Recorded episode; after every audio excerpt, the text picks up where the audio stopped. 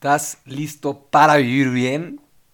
Bienvenido, bienvenida al episodio número 22 de Viviendo Bien. 22, episodio con dedicatoria especial. El 22 es un, es un número importante en mi vida porque fue el día en que una persona que amo con todo mi corazón se fue a encontrar a Diosito. Entonces, hoy este episodio es para ti, Angel Face. Te adoro y te amo y gracias por siempre acompañarme. Bueno, empiezo agradeciendo, agradeciendo muchísimo la reacción por el episodio anterior. Fue un hit, fue algo que se tenía que decir y, y creo que tuvo muy buen, muy buen impacto. Entonces, pues gracias, gracias por, por escucharnos y por, y pues por disfrutarlo tanto y, pues también por hablarme a mí a decirme que, que, realmente sí era necesario algo así, ¿no? Entonces, muchas gracias. Y, y, nada, eso es lo primero. Lo segundo, sigue siendo medio chafa el audio de este, de este episodio porque todavía no hay micrófono, pero les tengo muy buenas noticias. Justo antes de empezar a grabar esto ya compré el nuevo, entonces si Amazon no se equivoca, llega mañana. Entonces tranquilos, el episodio 23 va a tener buen audio. Y pues nada, ya entrando de lleno en el, en el capítulo de hoy, pues todo empieza porque un querido amigo mío, si estás escuchando esto, pibe, te, te mando un saludo. Un, un, querido amigo mío que es el pibe me, me mandó un libro, me mandó un libro a mi casa, me pareció un detallazo, un detalle que, que se lo voy a copiar sin duda alguna. Sí, de repente estaba en mi, en mi sala y, y tocaron el timbre y fue paquetería de Amazon para Diego. Y resulta que traía un mensajito muy amable del pibe que decía, espero lo disfrutes. ¿No? Entonces eso creo que es un gran detalle y se lo voy a, se lo voy a copiar. Pero, pero empieza aquí porque, porque el libro que me regaló se ve muy bueno. Se ve muy bueno. Llevo muy poco y de ese muy poco contenido que llevo ya pude sacar un capítulo, ¿no? Es un libro que sé que me va a ayudar a aprender muchísimo y, se los voy a tener que ir compartiendo poco a poco, así que no duden que van a oír mucho de él. Entonces, pues, pues es eso, ¿no? Es, es de un tema que creo que, que viene bien, un tema que, que creo que a todos nos cae bien como escucharlo. Y nada, pues los dejo con la intro para después entrar de lleno al episodio. Venga.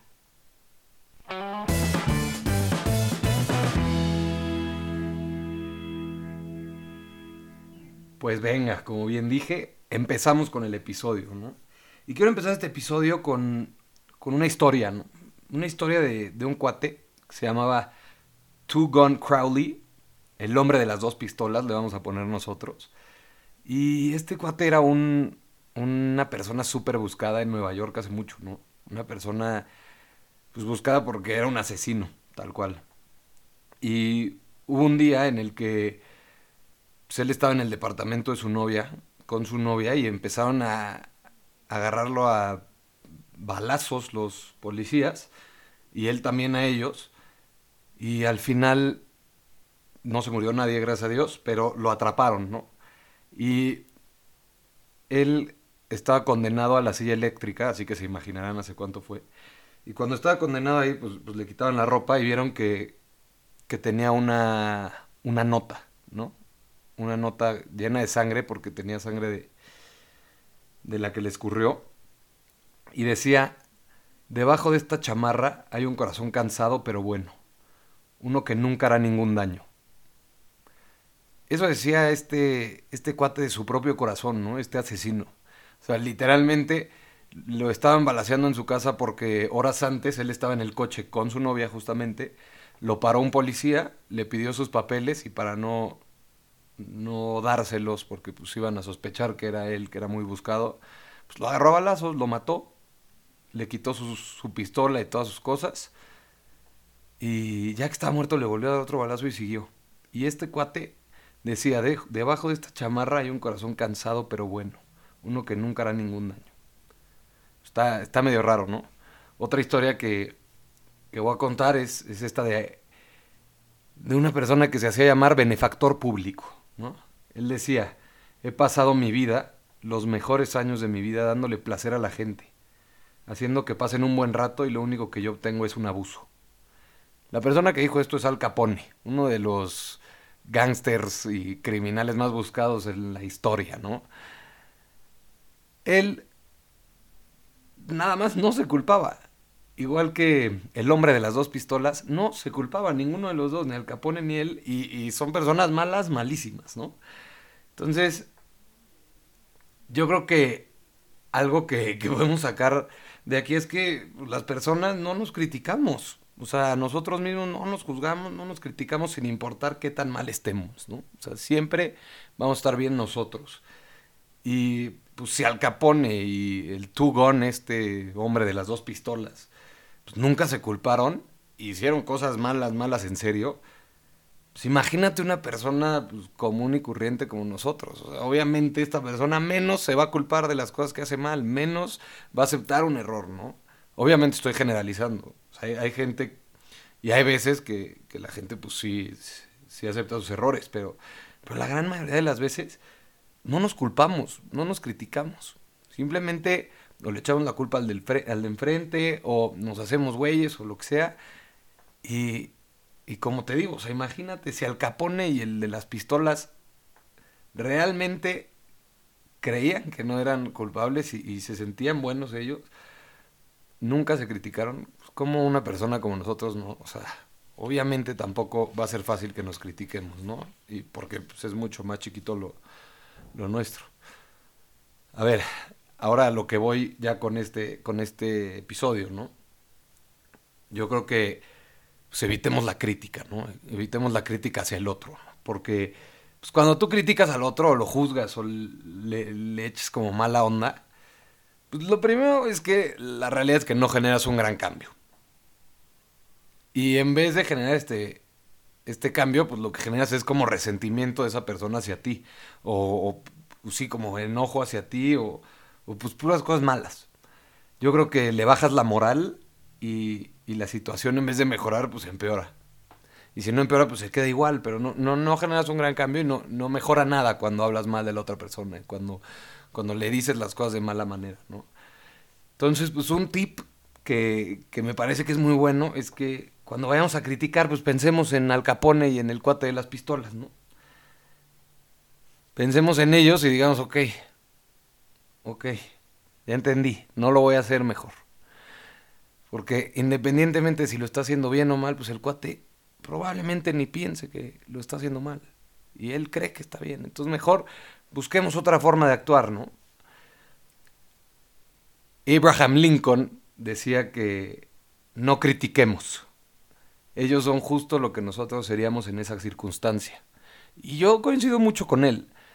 O sea, tú no sabes por qué está pasando ese cuate. Tú no sabes por qué él, o sea, tiene pues la actitud o, sí, la actitud que está teniendo. O sea, una vez en una guerra, no me acuerdo en cuál, viene el ejemplo en el libro este, Lincoln tenía todo para acabar la guerra, ¿no? Le, mandó un, un, telégrafo, o no sé cómo se diga, al general, diciendo, están rodeados, los puedes atacar por ahí, si los atacas termina la guerra. Le mandó el comunicado este al, al general y el general en vez de, de realmente hacer eso hizo todo lo contrario.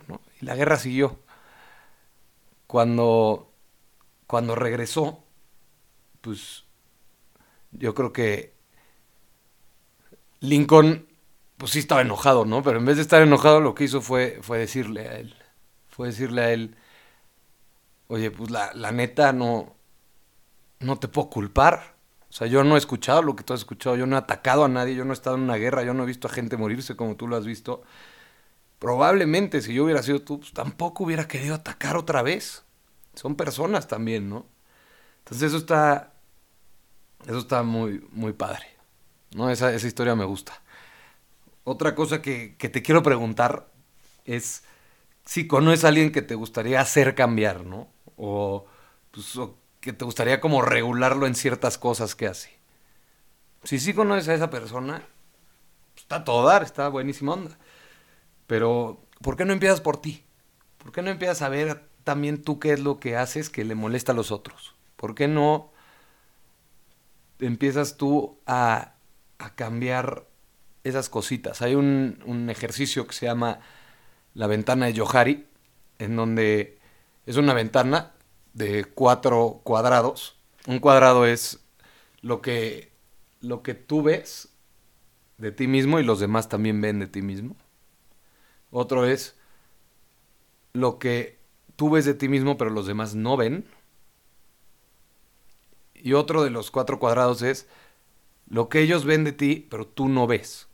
Muchas veces nosotros no nos damos cuenta, pero si la gente lo está diciendo es por algo. Entonces, hay veces que sí es bueno escuchar lo que el otro tiene que decir de ti, tomar nota y trabajar en eso para tratar de ser una mejor versión, ¿no? Yo creo que si empezamos por nosotros va a ser va a ser muy fructífero todo, porque igual ya hasta te dejan de molestar esas cosas del otro, porque pues igual y tú eras el como trigger que hacía que, que empezara esto, ¿no?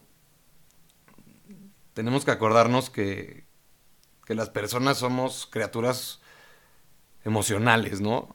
No criaturas como lógicas y así. Entonces, pues tenemos que también tener cuidado cuando nos acercamos a una persona a decirle que algo no nos gusta.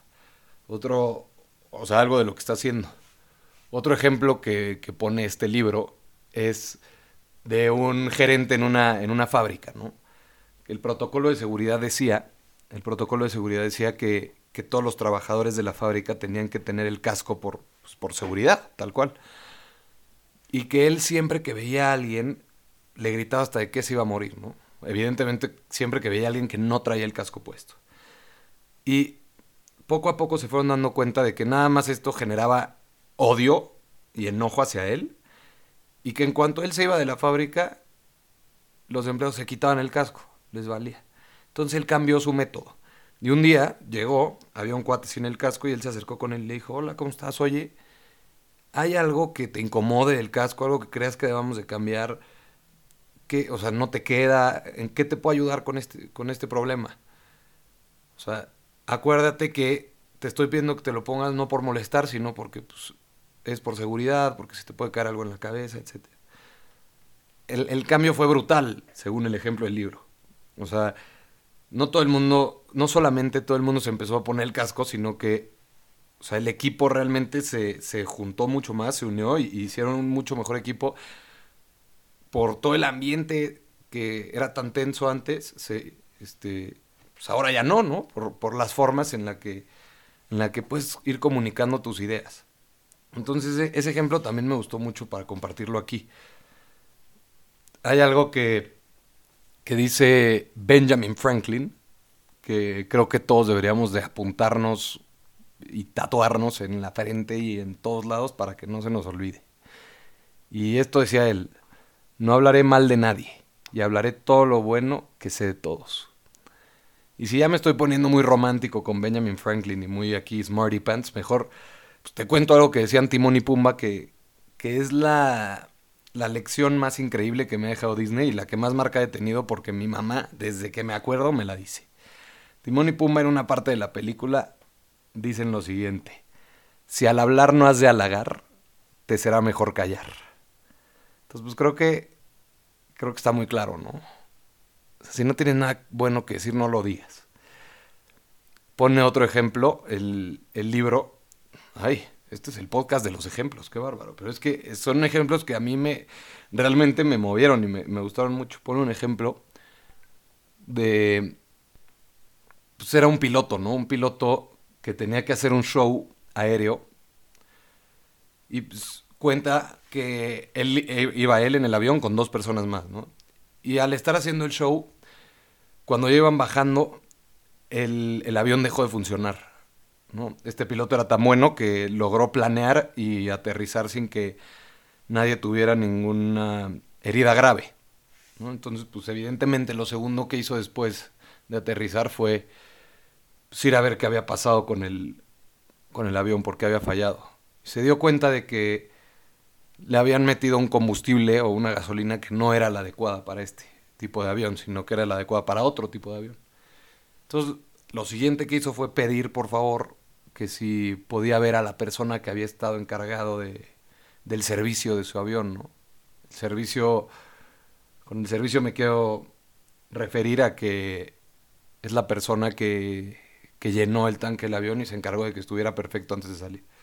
Entonces este cuate, este piloto, en vez de regañarlo, porque cuenta aquí en el libro que cuando llegó estaba así con lágrimas en los ojos, todo, pues obviamente sacadísimo de onda. O sea, no solamente costó un dineral su error, porque el avión acabó bastante dañado, sino que pudo haber costado la vida de tres personas, ¿no? Y eso pues sí, ni cómo hacerle.